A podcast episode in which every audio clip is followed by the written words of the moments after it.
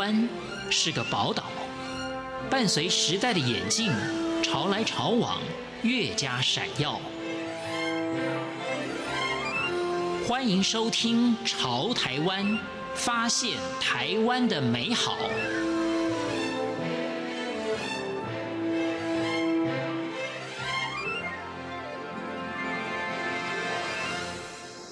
各位亲爱的听众朋友，您好，我是李正纯。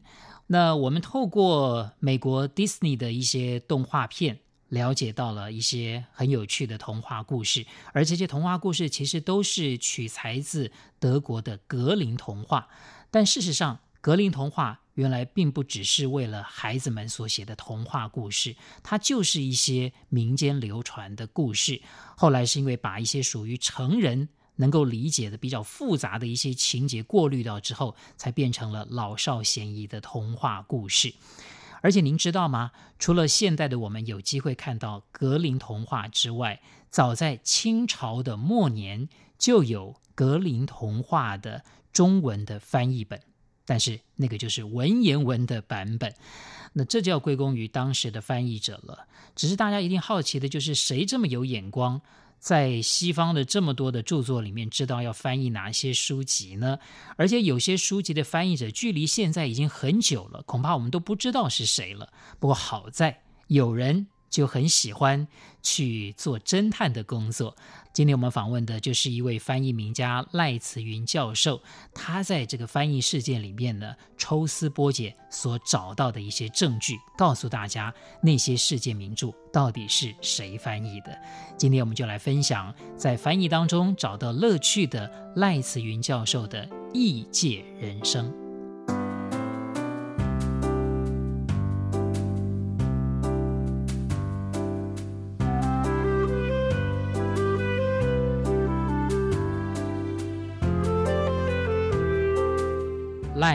慈云教授，赖教授您好，你好。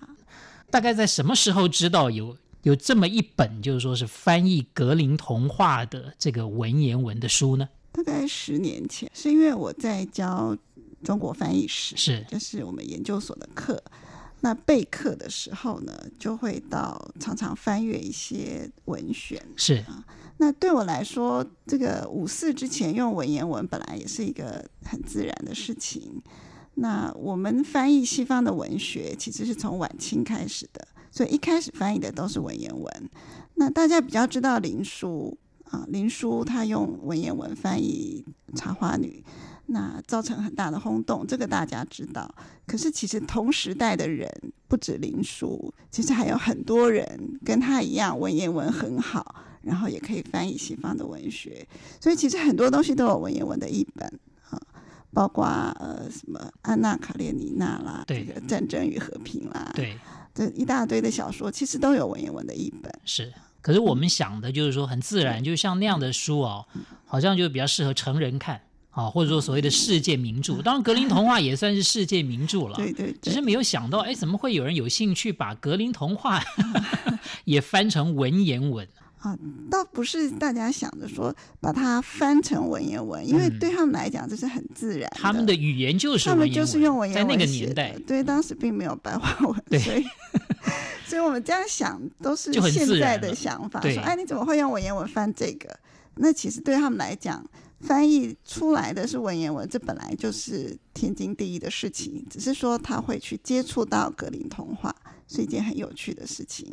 我在国家图书馆看那个《东方杂志》，《东方杂志》是商务印书馆在清末的时候就出版的一个期刊，然后就翻，哎，有什么材料可以看这样子，那就就看了一篇《玫瑰花萼》，然后一看，哎，这不是睡美人吗？然后因为篇幅很短，是那写的很好，他的文笔很好，所以我看了就觉得，哎，真是非常的有趣，所以我后来就陆续的把这个实写，总共五十六篇。就在国图全部把它印出来，因为国家图书馆不能把书借出来，而且是期刊式，所以我就把它印完了，印完了，然后作为教学的用途，当然也有用作考题啊什么的。对，通常学生看到的都是呃反应都会很惊讶，对，都很惊讶，对对对。其实他们也很喜欢。其实本来我我我还以为就是说，是不是后人故意想要尝试一下自己的文言文的能力，所以把它把它翻成文言文，而是说原来那个时候就是平常用文言文的人，他翻译了外国的作品。这个你想的《东方杂志》，它上面就有注明，这是取自取材自，就是说《时协》这本书是吗？时代的时，和谐的谐这本书。对，对，对，时协是他为这一系列故事取的名字。是啊，那他其实意思就是说一些奇怪的故事而已。是对，那时当然就是当时现在的意思。啊、当时他们觉得说是当时的，因为对他们来讲，格林童话其实是稍微早一点，但是其实对他们清末的人来说没有差。他看到就是哎。我们中国从来没有看过这样的东西，所以对他来讲就是很新鲜的一个东西。这个石鞋其实是从齐协来的，那齐协就是齐朝时候的有趣的故事，是，所以他是把它当做一些有趣的奇谈、西洋奇谈这样子。是，其实能够把这个格林童话翻成这个文言文，当然你里面也提到，就是它还有一个过渡，因为格林童话是德国人。啊，创作的。这个能够把格林童话这个流传到全世界，还要归功于这个英文的翻译本，就是泰勒的这个翻译本。对对，啊，而且老师还提到，就是说泰勒的翻译本非常受欢迎，这受欢迎程度还超过这格林童话。然后他们还比照这个这个泰勒的这个出版的这个规格啊，来来重新来出。您觉得这个泰勒为什么会成功呢？泰勒第一个当然是眼光不错。是，然后再来就是呢，它的市场区隔的那个感觉比较好。就说当初格林兄弟在收集这些故事的时候，他们是以学者的身份，他们在收集民间故事，那里面就不免有重复的地方，有一些比较无趣的故事。他们因为是学术立场，所以都收。那泰勒是选集，他就是从里面挑最有趣的故事来写。那而且呢，其实是有一点。淡化暴力色彩，所以它的市场呢就比较大，就可以给小孩子看。格林童话一开始并不是给小孩子看。对，其实我就是一直在想，其实我们叫童话，童话，他们也并不一定是为小孩子写的，他可能就是一个寓言故事，希望大家能够从里面得到一些警惕或者如何的。对，有时候也很奇怪，也看不出来这个故事的教训是什么，我们也很。觉得莫名其妙，想说这你到底要讲什么？它就是一个故事，它有时候也没有一个很明确的一个道德教训。而且有些故事，格林童话呃或格林兄弟他们收收集到了，但是有其他语言也有类似的故事，像是嗯、呃《美女与野兽》啊，《睡美人》啊，这些都有法国的版本，所以。这就是等于是说欧洲共同的一些流传下来的故事集。是。那泰勒的成功的地方在于呢，把它精简了，然后选择了这些故事，让它变成一个给可以给小孩子看的，可以让家庭一起看的一些故事集。对，其实泰勒是认识格林兄弟的，他们是同时代的人，那他们还有通信。那所以后来我们现在看到的格林，一般都是第七版。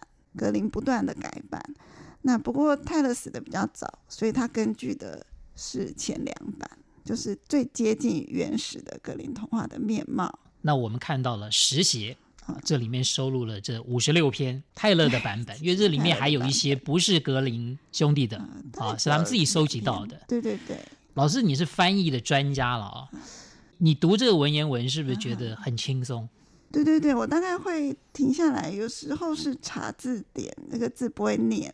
哦，就中文的某些字，的字不会念。他用了一些比较我们现在没有那么惯常用的字。对对对，那大部分我后来对了一下英文的版本，因为他英文其实也写的很简单，是很直朴，对，平铺直叙的这样子。那呃，这个中文读起来是非常顺畅的。这就是翻译者的功力，其实蛮好的。嗯，有些他把用什么五言绝句啦，用用这些。赖老师，您觉得这个、嗯、这个，如果您来翻译的话，您您会这样翻吗？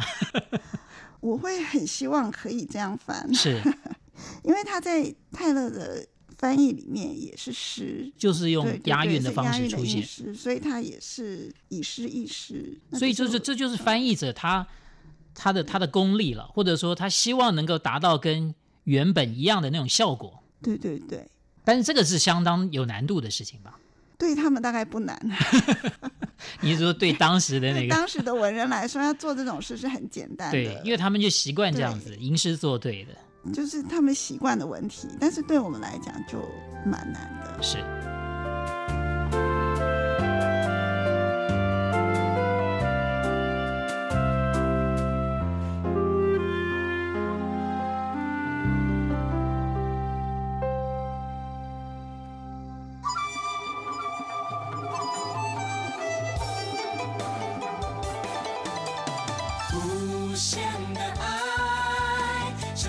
世界窗开，永恒的关怀。来自台湾之音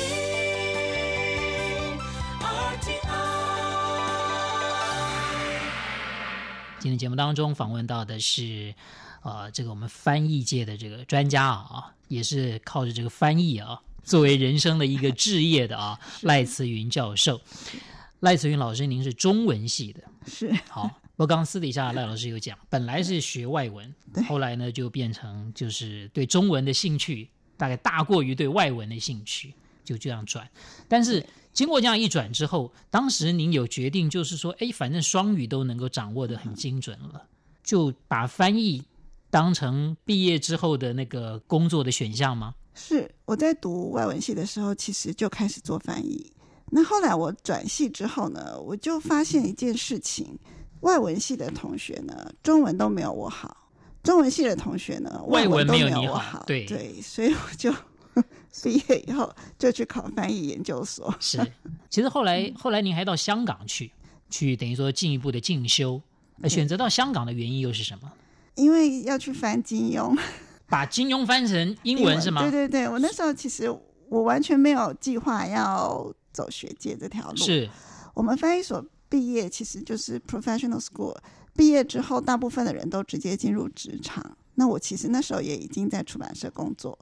那但是呢，有一位认识的老师，就是 John Minford，他是那个汉学家，他在香港开始翻译金庸，他要找一个助理，那他就直接写信给我说，问我要不要去香港念，提供奖学金，然后主要的事情就是帮他翻译金庸。那我就想说，好吧，我不管什么博士学位了，我就是。我也冲着金庸我就去了，是，所以所以还没翻译金庸以前，您应该已经也看过金庸小说了嘛？我从小就看啊，全都看完，也是武侠小说迷。是是是 你又讲到另外一个这个领域，就是说像金庸这一类的武侠小说，该怎么翻译成外文呢？怎么翻译呢？当然技术上有一些困难，是，不过最大的困难是接受的问题，就是西方的读者要怎么接受。武侠小说，对，对他们来讲呢，我们读武侠小说，其实大家不知不觉的都知道的很多规矩。你知道什么是轻功？你知道少林派是正派？你知道呃什么少林、峨眉、武当的关系？你知道一些什么？就基本上的江湖门户的规矩，我们都知道。对。但是呢，西方的读者是一片空白。对。所以他们要读武侠小说就很难 enjoy，就是因为这些太深奥了。这些知识没有，他们没有这些这些原来的江湖规矩的一些知识，对，然后再来就是呢，呃，名词太多，招式的名字啦，啊、然后人降龙十八掌，您这要怎么翻译呢？就是非常的困难，每一个招式都有典故有名字，那这个所以日文的翻译就比较好。其实金庸他在出版的当时就已经有越南文的翻译。就是这些语系比较相近，然后大家也有差不多的文化背景，知道武侠是什么，就翻译起来就比较容易。尤其是我们看那个日文的译者，我们多羡慕啊！他名字就名字，就汉字就写，直接就上去就好了，不像我们编的要死。对对啊，那你名字人人名那么多，你要音译的话，对于西方读者来讲很辛苦啊。那每个名字看起来都一样，都差不多。那你要意译的话，又觉得很好笑，所以很难讨好。